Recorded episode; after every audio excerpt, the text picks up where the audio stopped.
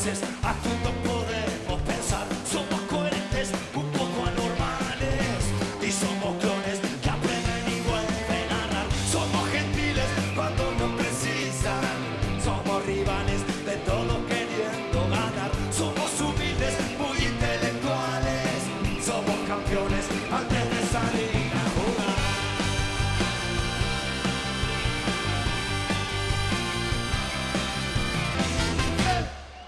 Buenas, buenas, bienvenidos al segundo episodio del FDF Podcast. Muchas gracias a todos por los mensajes, la verdad que los leímos por todos lados, la verdad que me alegra mucho que haya gustado tanto esta idea y bueno, esperemos que podamos seguir haciéndolo durante un tiempo largo. Esta vez estoy solo, esta vez Sir Voldemort se fue a la cancha, no pudo resistir no ver a su gimnasia querido, pero hoy estoy muy, pero muy bien acompañado por uno de los más veteranos, polémico por donde lo mires, pero en definitiva uno de los mejores managers del FDF, el gran Shinta. Buenas noches y bueno, una presentación demasiado generosa para, para, mi, para mi gusto, pero gracias. Un gusto tenerte acá, Shinta querido. ¿Cómo arrancó todo el tema del juego? ¿Cómo fue? Porque vos sos de esos, de los eternos, como dice Peter, son los que uno siempre ve ahí y, y pasan los años y siguen estando ahí. ¿Cómo arrancó todo este juego para vos? Bueno, pues lo curioso es que cuando nosotros llegamos, ya todavía había, como dicen algunos, somos los dinosaurios del juego, pues todavía había dinosaurios más antiguos. De hecho, gente como Leanir, como Gringo, Cucarey creo que también, y no, y Nogue, creo que son, por ejemplo, los referentes así más antiguos que me vienen a la cabeza ahora mismo que están activos, ¿no? Seguro que me dejo alguno más. Mi- mis disculpas por anticipado que no me sé a todos. Pero ya llevan más tiempo que, que nosotros. Pucho sé que entró una temporada y poquito antes.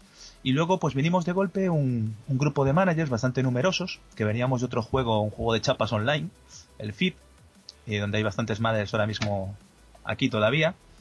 Y nos juntamos, el grupito todo que veníamos del mismo equipo, nos juntamos en la liga portuguesa, buscamos una liga donde poder estar juntos y nos fuimos para ahí un grupo de 6, 7 managers. Algún otro se repartió por ahí. Y, bueno, en- aparte de nosotros vino otro ja- más gente, algunos compañeros del equipo de Pucho también, que también estaba en ese juego. Digamos que un poco Pucho fue, y junto a Gardagón, ex manager del Marítimo y también ganador de dos Champions, eh, fueron atrayendo a gente del otro juego para aquí y, así fue como, como empezó el tema. Nos juntamos el grupo de amigos y bueno, lamentablemente con el paso del tiempo muchos lo fueron dejando y ahora mismo en Portugal de ese grupo inicial quedamos Lord Pipas y yo. Eh, Norub lo dejó, tuvimos a Carras que lo dejó, tuvimos a a Doto que lo dejó, tuvimos a Panzer que lo dejó. La verdad es que hubo unos cuantos. Éramos un buen grupito al final. Y, y lo mismo otra gente que está todavía por ahí. En el caso de Juanjo Toro, creo que también viene de, de ahí. Y seguro que me estoy dejando algunos manager más que viene de ese juego, muy conocido. Ahora ya cerrado, por cierto. Y así fue como empezamos.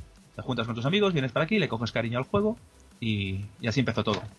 Bueno, arrancó la Champions, arrancó la Champions y arrancó con todo. ¿Cómo te ves esta temporada de Champions? Hombre, creo que tengo equipo para pelear con los, con los de arriba, pero creo sinceramente que, que ahora mismo hay equipos por encima míos para considerar los favoritos. Creo que todavía está el Rosenborg, el Viking, eh, por supuesto el actual campeón Iker con su Girondins y, bueno, el- sin olvidarme el City y posiblemente alguno más que me dejo.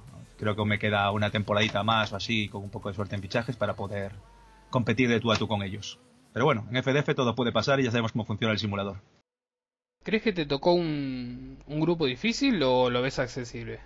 Accesible a día de hoy no hay nada. O sea, el juego todos los, todos los conocemos, sabemos que puede haber relativas sorpresas, pero hay mucha igualdad. Los managers que vienen, nosotros somos de los veteranos, como digo yo, hay unos cuantos muy conocidos, pero los nuevos que han venido detrás y gente que se ha incorporado está haciendo un gran trabajo y los equipos son todos muy competitivos. Eh, no creo que sea el, grupo más complicado, pero no veo un grupo fácil tampoco en ningún sitio.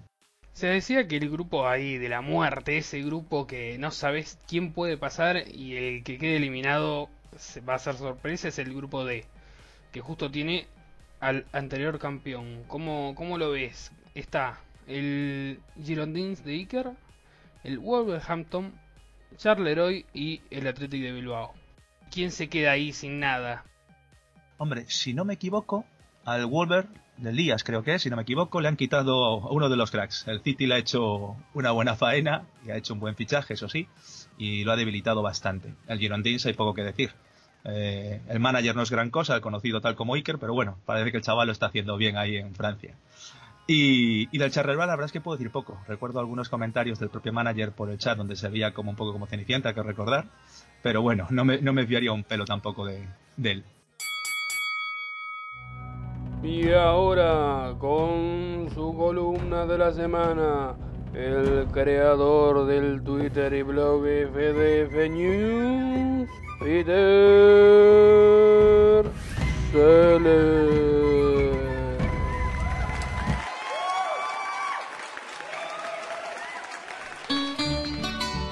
Ay, Portugal, Portugal, el país de nuestro invitado, tierra de bellos paisajes, de buen comer, de playas infinitas y de historia. Por allí pasaron romanos, moros, cristianos, visigodos e incluso celtas en algunas zonas del territorio.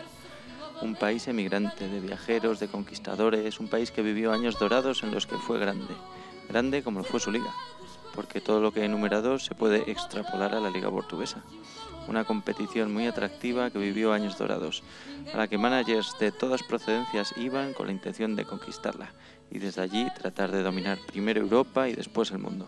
Por allí pasaron grandes entrenadores como Araken, Anchoas, Norup, Rubén, hasta los Webs o Gardagon, que pusieron al país luso en lo más alto del mapa, ganando Champions, Intercontinentales, Eurocopas y Mundiales para Portugal. El problema es que Portugal, además de todo esto, también es el país de los adoquines y el fado, por lo que la liga tropezó y entró en un estado de melancolía y nostalgia por tiempos pasados que le llevó a bajar muchos puestos en el ranking y acumular casi 10 años sin lograr un título internacional. Pero Portugal no solo es pasado también es presente y aunque la crisis que ha sacudido Europa en los últimos años se ha notado aún más si cabe en Portugal, el país poco a poco y con políticas inteligentes está logrando levantar cabeza de nuevo, principalmente gracias a la juventud que se ha dado cuenta de que no se puede vivir del ayer y de las viejas políticas y ha decidido dar un paso adelante. Al igual que la Liga Portuguesa de FDF, que liderada por su presidente Sinta ha decidido dar un giro brusco de timón para volver a recuperar puntos de coeficiente y para ello se ha rodeado de jóvenes nuevos managers con muchas ganas de aprender y de crecer con la única idea de devolver a Portugal laureles pasados.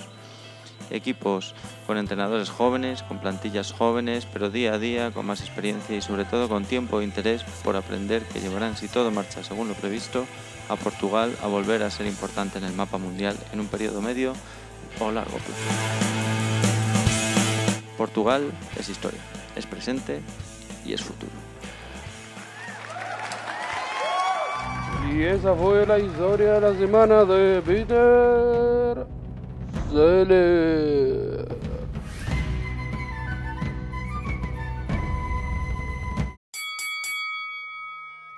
¿Cómo lo ves a Portugal esta temporada? ¿Cómo crees que, que van a poder remontar un poco y empezar a ganar? Ah, a ver, exceptuando a veces las ligas grandes, grandes, en este caso en el juego son la española y la inglesa, el resto de ligas en general suelen tener ciclos, ¿no? Temporadas en las que tienes un grupo de managers que le dedican, pues bueno, le pillan el trancan al juego, le dedican tiempo y te meten ahí arriba, ¿no? Yo creo que un claro ejemplo de eso, por ejemplo, es el bien hacer que ha hecho la Bielorrusia. Eh, pero también hay ciclos. Eh, hay momentos en que algunos managers abandonan el juego, simplemente no se renueva bien o se hacen cambios en el equipo. Y el ser un juego, desgraciadamente para mi gusto, un poco lento, los cambios en plantilla son de varias temporadas, ¿no? Es algo relativamente lento. En Portugal optamos hace unas temporadas por hacer un cambio radical, entre comillas, apostamos por cantera y por otro tipo de fichajes, cambiar un poco el modo de juego, coincidió también con idas y venidas de ciertos managers y ahora parece que nos hemos juntado un grupito que bueno, tenemos bastante buen feeling entre todos, bastante buen ambiente y bueno, nos hemos coordinado más o menos para intentar ayudarnos unos a otros e intentar potenciar la liga. Yo sinceramente, y lo comenté hace un par de temporadas, espero que esta ya se note bastante el repuntar de la liga y la próxima espero que podamos ya pelear de tú a tú e intentar recuperar estar entre los siete primeros, que al final el tema de las taquillas es un tema económico muy importante para cualquiera. ¿Dolió el tema de las taquillas? ¿Dolió bajar ese nivel y ahora no estar... Pues, mira, yo soy vengo de una liga chica y cuesta cada partido que uno gana y llena estadio es una alegría terrible, pero me imagino que económicamente te cambia. Yo siempre le digo a todos los managers cuando me preguntan del juego que este es un juego de económico, este es un juego de recursos. El factor táctico no es realmente de gran peso. Al final, si tienes dinero, compras buenos jugadores, evidentemente tienes mucho ganado. El problema es cómo conseguir ese dinero. El tema de las grandes ligas, más partidos, el estar más vivo en competiciones, más taquillas en casa, etcétera, al final es lo que suele marcar mucho la diferencia. Eh, escucho a muchos managers en ocasiones por el foro comentar de, pero es que cómo se pueden pagar esos sueldos. Pues ahí está la diferencia. Equipos con estadios muy grandes, con una mayor masa social, con más ingresos por taquilla, eh, es una diferencia abismal, sobre todo cuando quieres afrontar ciertos fichajes y mantener una economía saneada. Y sí se nota, sí se nota. Otra cosa es que se puede jugar también de la otra manera, pero te das cuenta rápidamente que hay cosas que, que te superan económicamente. Y bueno, ya que estamos hablando de economía, y estamos hablando de cómo uno genera su economía, ¿no? Vamos a hablar un poquito de los dopados. Estos dopados Oh, que son... Me sorprende, me sorprende que toques ese tema, no me lo esperaba, la verdad. un tema un poquito con un escándalo bastante grande, que la verdad que tuvo a todo el mundo de FDF hablando de eso por semanas. Algunos están a favor, otros están en contra. ¿Qué, qué me podés hablar un poquito de eso? Que creo que como todo en la vida vas a tener siempre gente que estará más de acuerdo y gente que está en desacuerdo. Lo que sí puedo decirte es que mucha la mayoría de la gente está viendo solamente lo que es la recogida, la siembra, ¿no? No han visto todo lo que ha conllevado llegar hasta ahí, los sacrificios, etcétera. Yo he estado cuatro o cinco temporadas sin poder fichar para poder retirar ese tipo de jugadores. Que de haberlos vendido, teniendo en cuenta que eran jugadores top del todo, pues mira, tengo creo que son 16 emblemáticos, calcúlale a 100 millones, sin ser exagerado, vendiéndolos un poquito antes, estamos hablando de 1.600 millones. No es tontería. A día de hoy no he recuperado ese dinero. Otra cosa es que a largo plazo, evidentemente, sí que beneficia. A partir de ahí, el tema de sacar dopados con los puntos de emblemáticos, que los puntos emblemáticos creo que van a ser muy decisivos, evidentemente, en el desarrollo del juego, sí que el tema de los dopados, pues eh, se pudo haber tratado de otra manera. Eh, posiblemente no, es, no estuviera explotado de la mejor manera y implementado en el juego. El primer corte que ha hecho Blobby, aunque evidentemente en principio fuera en mi contra porque era una de las personas que más lo estaba exprimiendo, me ha parecido correcto, evidentemente. A partir de ahí, luego ya cómo se sigue exprimiendo el tema, típicas polémicas de que si tengo tantas sesiones, de que si tengo tantas ventas, eso ya entra mucho en lo que es el juego. Lo que comentaba antes un poco el tema económico y, y lo que al final son los juegos online, es mantener relaciones con el resto de manager, conocer gente, tratar con ellos, etcétera. Y no es fácil, no es fácil porque la gente que está jugando ahora mismo sabe de qué va el juego y nadie te regala nada. Con lo cual, evidentemente, cuando haces ciertos tratos, porque ellos ven también alguna ventaja. El problema es cuando no se sabe desde fuera lo que se está haciendo, pues evidentemente siempre se mira con más suspicacia. Pero es un tipo de controversia que es normal, siempre ha existido. Esta vez han sido los dopados, en otro momento han sido que los residencias salían jugadores demasiado buenos, en otro momento era que si las taquillas, que si las ligas. Forma parte de, de cualquier juego online el crecimiento y las variaciones y por supuesto la, las discusiones y polémicas. Se habla mucho de que el mercado cambió. ¿Esto de los dopados trajo un poco un nuevo aire al mercado? En primer lugar, el mercado se quejaba a la gente que estaba muy parado. Ahora hay mayor movimiento de mercado. Lo que pasa es que es un mercado exclusivo de juveniles, ¿no? De dopados, ¿eh? como se suele comentar. Eh, vale, sí, pero se está moviendo. Uno de los cánceres para mí del juego y de muchos managers es el tema de que las jugadas estén involucrados jugadores de manera fija. Porque eso te obliga a no querer venderlos ni negociar con ellos en ningún momento. Eso condiciona muchísimo el mercado ya directamente porque lo frena. Esto lo ha reactivado de otra manera. Eh, ¿Buena o mala? Pues eso es relativo. Hay gente que le está sacando provecho en segunda instancia, gente comprando y revendiendo, hay gente que está comprando para formar su equipo y hay gente que directamente pues está como escapando de ello, ¿no? Viéndolo como algo poco rentable. Al final son estrategias y cada uno las tiene que llevar a, a su manera y a su idea, digamos. Eh, sobre el juego en sí, los dopados no te arreglan la vida. Yo creo que al contrario, salvando el tema inicial, que creo que es un boom eh, mientras están saliendo, eh, de hecho, creo recordar un comentario de algún manager que decía que ahora mismo hay 80 equipos que pueden sacar dopados. Pero que 80 equipos puedan sacar dopados no quiere decir que los 80 lo saquen. Conozco muchos managers, porque de hecho he hablado con ellos, eh, que directamente solo sacan a los jugadores para ellos, no para vender. Otros que no usan los puntos de dopados porque los tienen muy justos y los prefieren gastar en lo que posiblemente sea lo más importante y que suelo recomendar yo, que es la confianza del entrenador. Mantener ese entrenador con una confianza aceptable para no estar penalizado en, los partidos. A partir de ahí, no es tanto como la gente se cree, pero está claro que estamos eh, pues inundando el juego de una serie de jugadores que de otra manera no estarían. la gente compara a veces con las residencias. Las residencias siguen dando jugadores que no tienen nada que ver con los dopados. Y los dopados yo creo que son muy buenos jugadores para montar la base de un equipo. Otra cosa es que yo creo incluso que esos jugadores favorecen más a los equipos medio-bajos que no a los altos. Los altos, entre comillas, o los que pueden sacar dopados, pueden hacer algo de caja al principio, pero realmente lo que está haciendo es igualándose con unos precios muy bajos, como ha pasado en el mercado último, eh, haciendo plantillas bastante competitivas, con precios muy baratos. Se terminó la final de la Copa y habrá penales para la definición. Hay disputas tan reñidas que deben definirse desde el punto de penal. Cinco preguntas, un manager bajo los tres palos y el fin de todos los dilemas. Bienvenidos a los penales.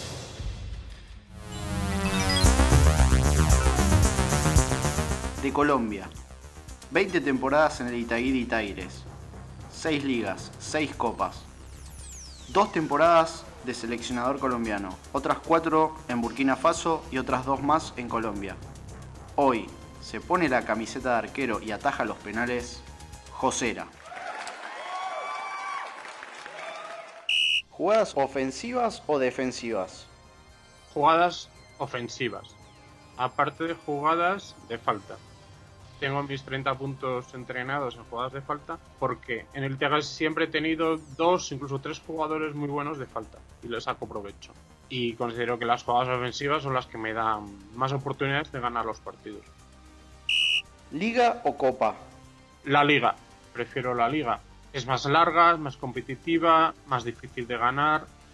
La Copa, bueno, pues si se gana mejor, pero prefiero sacrificar la Copa. ¿Libertadores o Champions? Esta pregunta es un poco trampa, porque al jugar en Colombia solo puedo jugar Libertadores. No, no tengo de jugar a Champions, claramente. Pero considero que es Champions tiene más. es más difícil. Lo siento, pero aun estando en Colombia no hay comparación. La, la Champions es algo otro nivel. ¿Sacar campeón a tu equipo o a tu federación? Pues claro que quiero ganar, con mi equipo y quiero que la selección gane todos los títulos mundiales altos y por haber. Pero entre esas dos opciones me voy a quedar con una cosa intermedia, que es el coeficiente Conmebol. He tratado que se consiga los mejores resultados posibles, porque sabía que llegando a, un gran nivel de coeficiente Conmebol podríamos atraer managers a la liga colombiana y, y seguir luchando lo más alto, o sea, hacerla muy competitiva. Y se está consiguiendo. ¿Pucho o Vincent? Pues Pucho. ¡No, la sacó el arquero! ¡La sacó el arquero! No se puede creer, no se puede explicar, entender, contar. La tajada del año. ¿Cómo es ser agente FIFA? La verdad es que da más problemas que ventajas, evidentemente. De hecho, como ventajas no tenemos ninguna. Es algo que hacemos ahora mismo tres managers eh, de manera totalmente desinteresada, por echar una mano al juego. No tienes ventajas en el juego ni te dan nada especial por ello. Eh, simplemente aplicamos un poco la experiencia y siguiendo un poco las directrices que, que marca Blauvik al respecto, ¿no? Desgraciadamente echamos una, en falta una mayor implicación de Blauvik. Blauvik ya comentó que, que el juego iba a estar un poquito más dejado, que iba a dedicarse más a otros proyectos y aparte de tres personas pues se nos queda esto pues grande. Aparte que al final somos simplemente managers como los demás gente, simplemente tenemos algunas herramientas para intentar llevar un poquito más el control del juego, pero vamos, que dependemos de, del resto de managers también de la ayuda a la hora de detectar ciertas cosas raras, etcétera. Pero al final es más buscarte problemas en ocasiones que, que, que buen sabor de boca, ¿no? Eh, intentas normalmente con la gente dar una explicación, sobre todo cuando ves que son cosas más o menos entendibles, que puede haber fallos de concepto, bueno, pequeños querer exprimir demasiado, dejémoslo ahí, ¿no? Y luego hay otros casos que ya son descaradamente multis, que ya no entras ya ni a, ni a comentar. Lo comenta siempre, esto no son decisiones eh, unipersonales, esto se comenta siempre en el chat de agentes, se decide por mayoría y cuando los casos realmente no son muy, muy claros, se espera siempre la intervención de, de Blau. Nosotros no entramos a decir, uy, es que este me da la impresión que es. No, no, me da la impresión, no vale. Ante caso de duda, nosotros no, no, no tomamos decisiones. En todo caso, siempre la más conservadora. A pesar de que en algún momento a todos decimos que tenemos claro que sí, pero si las pruebas no son contundentes, evidentemente por ese respeto típico de la presunción de inocencia, pues dejas a las cosas seguir. El problema es que la mayoría del trabajo que haces en ocasiones la gente no lo sabe, no se dan cuenta de que ha habido baneados por, por chat o baneados en el juego momentáneamente o reseteos de prestigio, etcétera, porque no hay publicaciones como tal de las sanciones. Blau ha intentado implementar una herramienta en la web que es donde se ven las denuncias y el estado de, de las sanciones, pero no está todavía habilitada y lleva más creo que a engaño ahora mismo tal como está que a, que aclaraciones. Con lo cual, bueno, es una labor un poco ingrata en ocasiones, ¿no? Pero bueno, al mismo tiempo también te gusta intentar apoyar el juego que te gusta, intentar llevarlo hacia adelante. Al, al fin y al cabo hay que recordar que esto es una cosa que ha levantado una sola persona, que es de manera gratuita, con lo cual, pues bueno, creo que hay que echar una mano entre todos y, saber dónde estamos.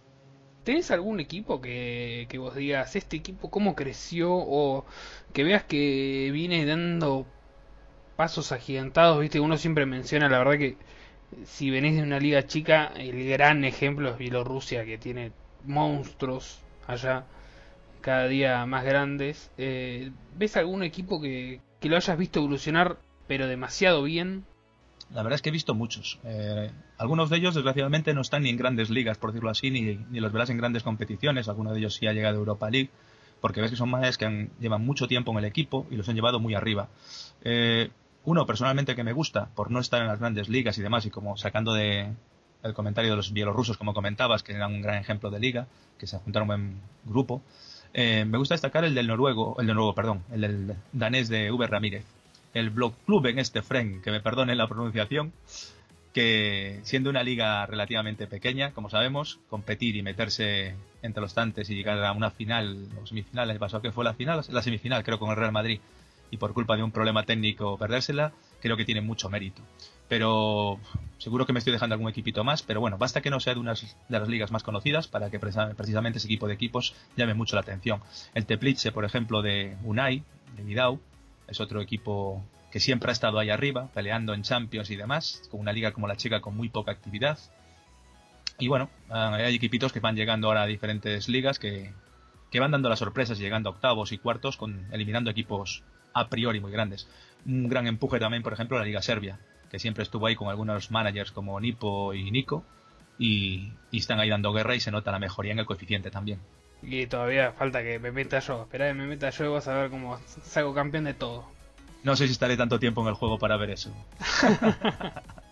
bueno, y se nos termina otro programa del podcast, muchachos. Se nos termina otro programa. Eh, quiero agradecerles a todos por escucharnos hasta, hasta el final. Quiero agradecerle a Shinta, que, que nos bancó en el segundo podcast y es muy, muy buena onda. Eh, ¿Algo que quieras decir, Shinta? Bueno, pues no, poco más. Creo que he contestado bastantes cosas eh, de lo que me has ido comentando. Creo que ya me he extendido demasiado, incluso espero no haber aburrido a la gente. Y bueno, y que es un placer tener a la mayoría de la gente compartiendo el juego, que al final lo que hace grande este tipo de cosas es la comunidad y bueno, los buenos ratos que, que pasas. Como comentabas incluso antes el tema de gente FIFA que te trae problemas en ocasiones, pero también es cierto que, que, hay otra gente que con la que tratas que te das cuenta que merece mucho la pena. Y al final que lo positivo de los juegos online es eso, la gente con la que te conllevas, que conllevas cada día el trato y es la que te lo hace disfrutar. Con lo cual, pues bueno, un agradecimiento a todos ellos y al resto, pues bueno, que disfruten del juego también la medida de lo posible. Un saludo a todos. Bueno muchachos, esto fue otro capítulo, otro episodio, otro programa de FDF Podcast. Espero que les haya gustado. Pueden seguirnos en nuestras redes sociales, tanto en iBox, SoundCloud y YouTube, que estamos ahí como FDF Podcast. Nos pueden seguir en Twitter como arroba FDF News. Y un saludo para todos y hasta la semana que viene.